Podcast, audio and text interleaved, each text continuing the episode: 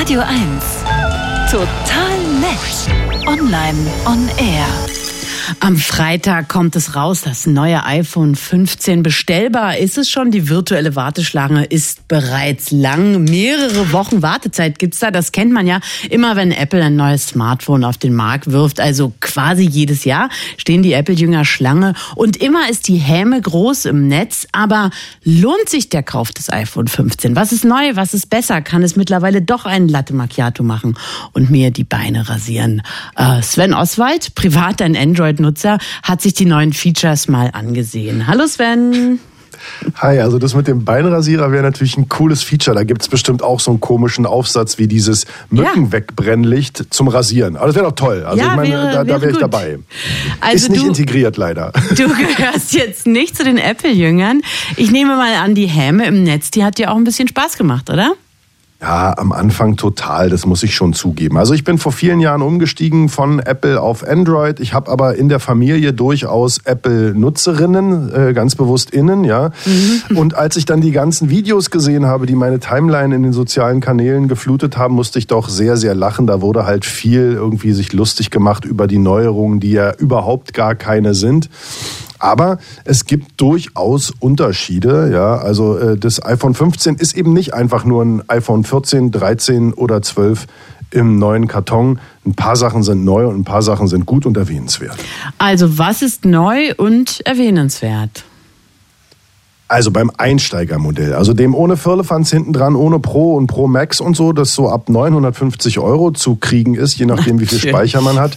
Ja, also Schnäppchenpreis, hat sich gegenüber dem 14er Modell tatsächlich einiges getan. Das wurde ja von, von ich glaube, 12 auf 13 oder 13 auf 14 mokiert, dass sich da so wenig getan hat.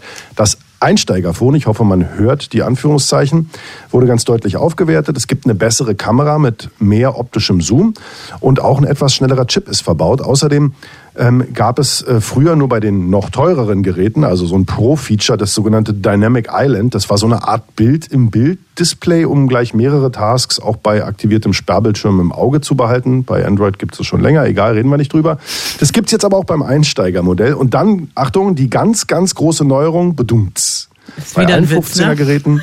Nee, ist echt. Es ist wirklich die große Neuerung für Apple. Aber es laden über USB-C. Mm. Dummerweise haben, hat Apple das so als dermaßen tolle Innovation und Neuheit verkauft, dass das eben ganz besonders viel Spott und Häme ausgelöst hat im Netz. Denn Androids laden schon lange über USB-C. Und unter uns, Apple hätte auch gerne weiter sich dagegen gewehrt, wenn die EU mit ihren renitenten und nervigen Regularien gegen das große, ich sag mal, Ladekabelchaos auf dieser Welt und mit ihren Forderungen Apple nicht dazu gezwungen hätte, vom Lightning-Anschluss auf USB-C zu wechseln. Ja, im Grunde ist ja so eine Vereinheitlichung auch was Gutes. Aber wenn ich schon immer Apple-Smartphones nutze, was ist dann jetzt von meinen ganzen Ladegeräten?